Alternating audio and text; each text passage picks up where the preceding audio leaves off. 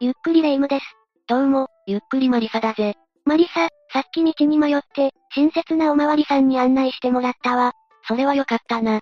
すごくありがたかったけど、日本の警察って大変だなって思ったわ。そうだな。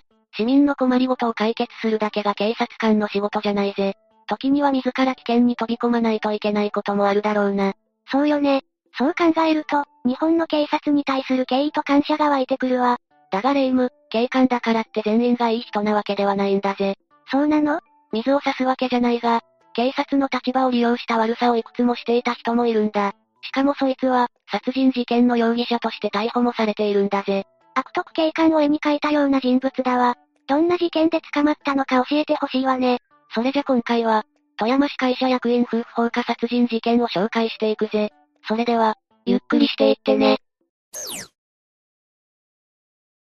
ではまず、事件の概要から説明していくぜ。この事件は2010年4月20日に発生したんだ。となると、もうだいぶ前のことになるのね。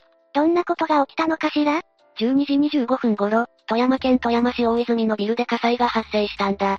3階建てのビルの2階の部分から火の手が上がっていたんだぜ。大変だわ、消火はされたのかしら？ああ、昼の出来事なだけあって119番通報も早かったのか。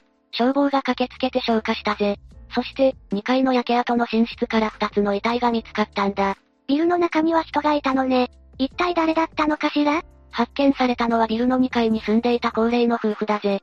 当時79歳の福田三郎さんと、妻である信子さん、当時75歳だな。高齢だったということは、火の不始末でもあったのかしら？いきなり火が出て、逃げ切れなかった可能性もあるわね。最初はそう思われたかもしれないが、すぐに状況が変わったぜ。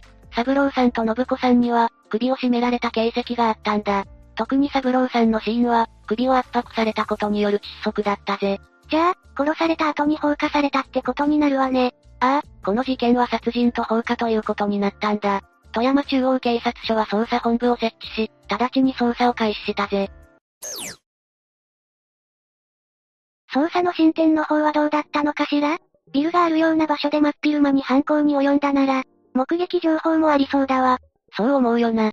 実際、ビルの周囲には駅や商業施設もあって、人が多かったんだ。だが、予想に反して、捜査は難航するんだぜ。え、目撃情報がなかったの？ああ、人の多い場所だったにもかかわらず、有力な目撃情報が集まらなかったんだぜ。そ、それは奇妙だわ。でも、犯人が逃げた後で目撃情報もなく、現場も燃えてるんじゃかなり苦戦しそうだわ。その通りだな。だが、この事件の手がかりは、予想外の方向からやってくることになるんだぜ。予想外なことばかりの事件だけど、今度は何があったのかしら？警察が捜査に苦戦している頃、犯人は犯行声明文を送りつけたんだ。犯行声明文って何だったかしら？主に事件を起こした犯人が自分から名乗り出て、犯行動機を語ることが犯行声明だ。今回は文章だから、犯人は自分のことや事件を起こした動機を文章にしたのね。その通りで、犯行声明文を記録した CDR を送りつけたんだぜ。それから、手書きと思われる現場の見取り図も添えられていたんだ。その内容は、現場に立ち入った警察や、消防の人間でないと知り得ないようなものだったぜ。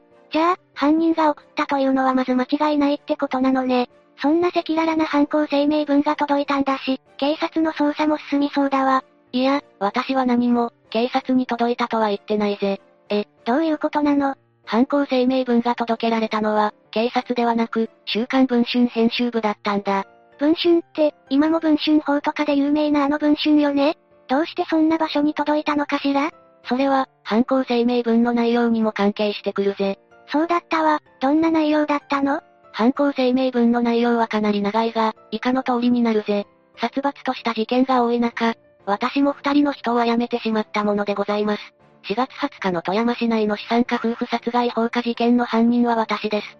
格差社会の歪みにはまり、憎悪増幅させてしまった経緯を式として書き残したいと思います。私が犯人である証拠は、同風の遺体の位置を記した略図を、富山警察の捜査本部に見せていただければ、分かっていただけると思います。式には私に結びつくようなことは一切書きませんが、殺めるに至った経緯については十分な内容だと思います。私はやるべきことをすべてやり遂げた後、実施するつもりです。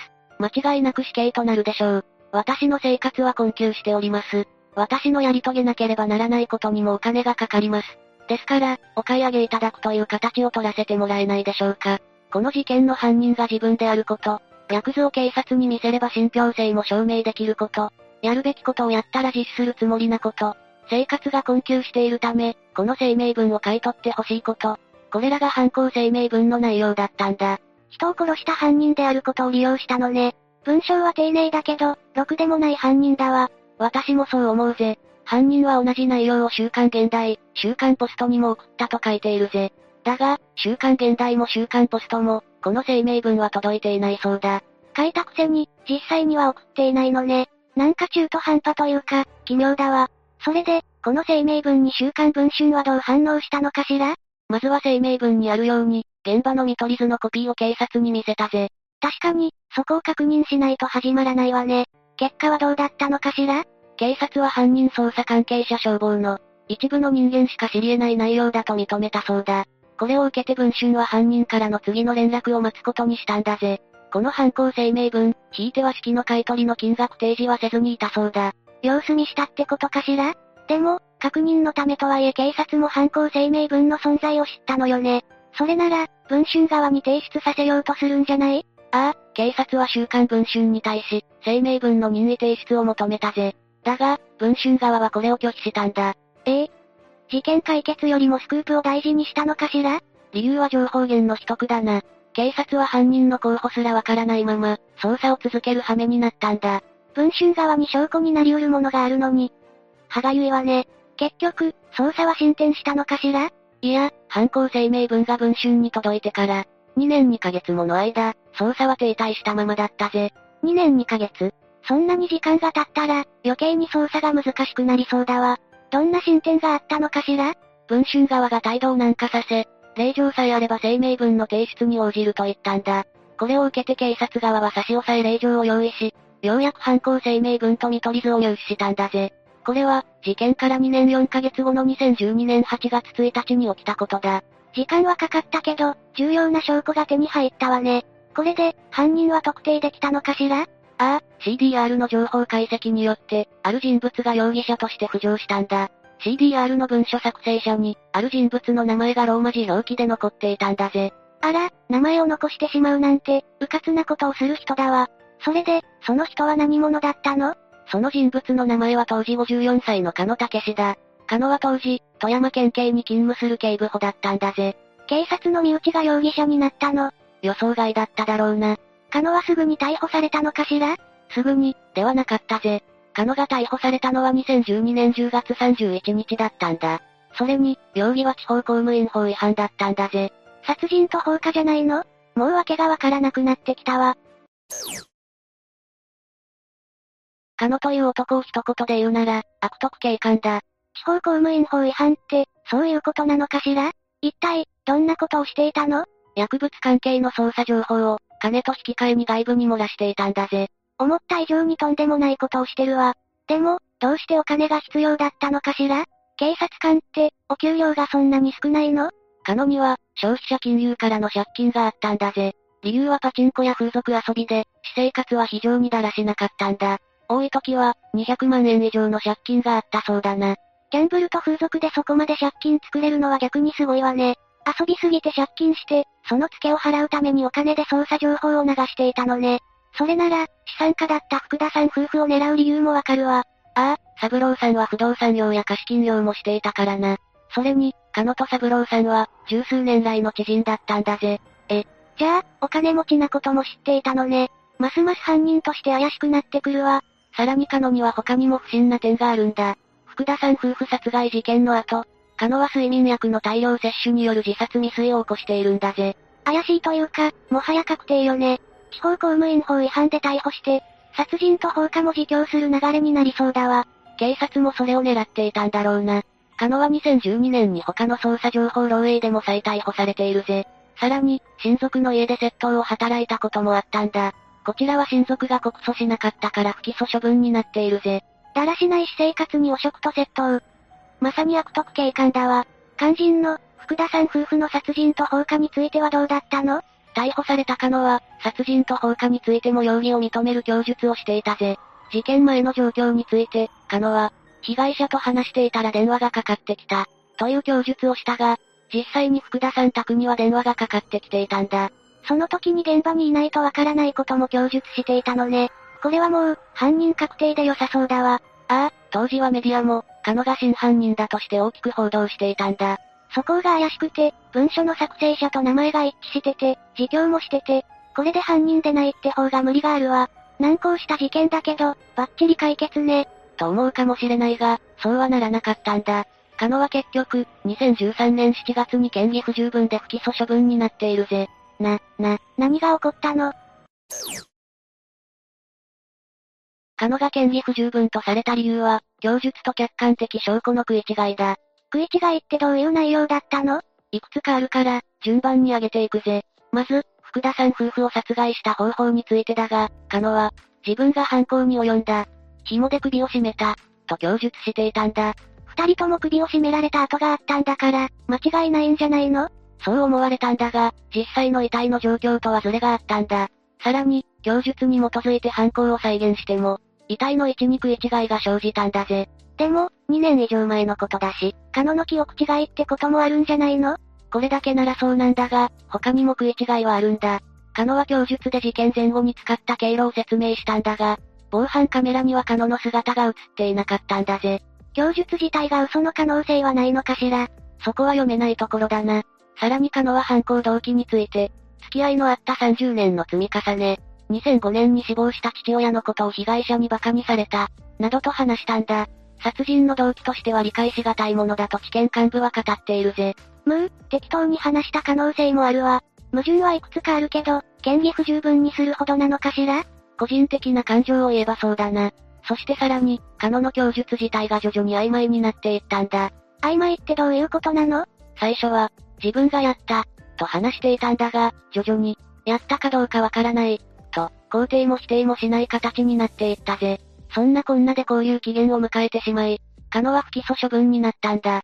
最終的に起訴されたのは地方公務員法違反罪のみで、執行猶予付きの判決を受けているぜ。納得がいかないわ。カノは不起訴処分の決定後、ある疑いをかぶったということ自体だけでも反省しなければならない、と話し、さらに、私も家族も待ち望んだ決定だ。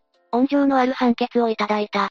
県民や関係者にお詫びしたい、と話しているぜ。さすがに警察の仕事を続けるわけにもいかず、県外で仕事を探す予定だとも語っているんだ。これで警察の仕事も続けていたら切れていたわ。こんな結果じゃ、福田さんのご遺族も納得しないわね。極めて怪しいにもかかわらず、最終的には不起訴だからな。それで、今に至るまで、真犯人は捕まっていないのかしら？残念ながら、カノの不起訴処分以降、事件の進展はないんだ。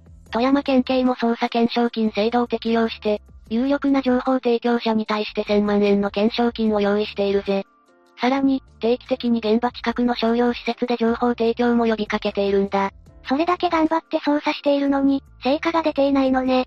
真犯人が捕まることを祈るしかないわ。霊夢も納得がいかないと言っていたが、世間の反応も同じだったぜ。この事件の捜査に関して、富山県警に対する批判が起こったんだ。私はただ感情的に納得いかなかったわね。富山県警が批判された理由は何なのかしら？まず最も大きいのは、週刊文春に届いた犯行声明文の件だ。文春に届いたことを知っておきながら、令状を出して差し押さえるまでに2年かかっているんだぜ。それは確かに遅いわよね。文春側が何を言おうが、さっさと令状を出して、差し押さえるべきだったと思うわ。そうすれば、証拠とカノの供述の食い違いもなかったかもしれないわね。その通りで、見方によっては可能。嫌疑不十分にできるだけの時間を置いたようにも見えてしまうんだ。この動きの遅さは、福田さんのご遺族も強く批判しているぜ。私だって納得いかないんだから、ご遺族はもっと納得いかないわよね。他には、批判されている点はあったのかしら？今度は噂や陰謀論の類になってしまうんだが、裏に暴力団がいたという話もあるぜ。あら、どうして暴力団がいきなり出てくるのかしら？カノが薬物関係の捜査情報を流していたからだぜ。ああ、薬物は暴力団の資金源になってることが多いわね。役に立ったカノを起訴させないために、裏で手を回していたってことかしら？さすがに証拠に乏しいし、邪推だと私は思うぜ。さらに、カノが真犯人に代わって罪を被ろうとしたとする説もあるんだ。身代わりになったってことかしら？ああ、カノは一度は犯行を認めているからな。後に証拠と供述が食い違ったわけだが、それは真犯人が別にいるからで、カノは身代わりだったという理屈だ。その場合、カノは殺人の罪をかぶってでも、明かせない弱みを握られていたことになるぜ。憶測するしかないけど、どんどん闇が滲み出てくる感じだわ。今回の話はどうだった？驚きの連続、としか言いようがないわね。白昼堂々の犯行で目撃者はいないし、まさかの容疑者が警察の人間だし、目が回ったわ。挙句の果てに、カノは不起訴処分だもんね。もやもやする事件だったわ。事件にまつわる噂や憶測も話したが、はっきりしているのはこの事件が未解決なことだけだ。事件からもう10年以上経っているし、真犯人の逮捕は難しいのかしら？事件捜査は発生から時間が経てば経つほど難しくなるそうだし、厳しいかもしれないぜ。現場となったビルも、今はなくなっているんだ。せめて、事件が風化しないようにしないといけないわね。ああ、そして真犯人が逮捕されて、ご遺族の無念が晴らされることを祈るぜ。私も、この事件を忘れないようにするわ。それと、警察だからって100%信用しないようにも気をつけるわね。大多数の警官さんは貧困法制に働いているんだが、悲しい話だな。というわけで今回は、富山市会社役員夫婦放火殺人事件について紹介したぜ。それでは、次回もゆっくりしていってね。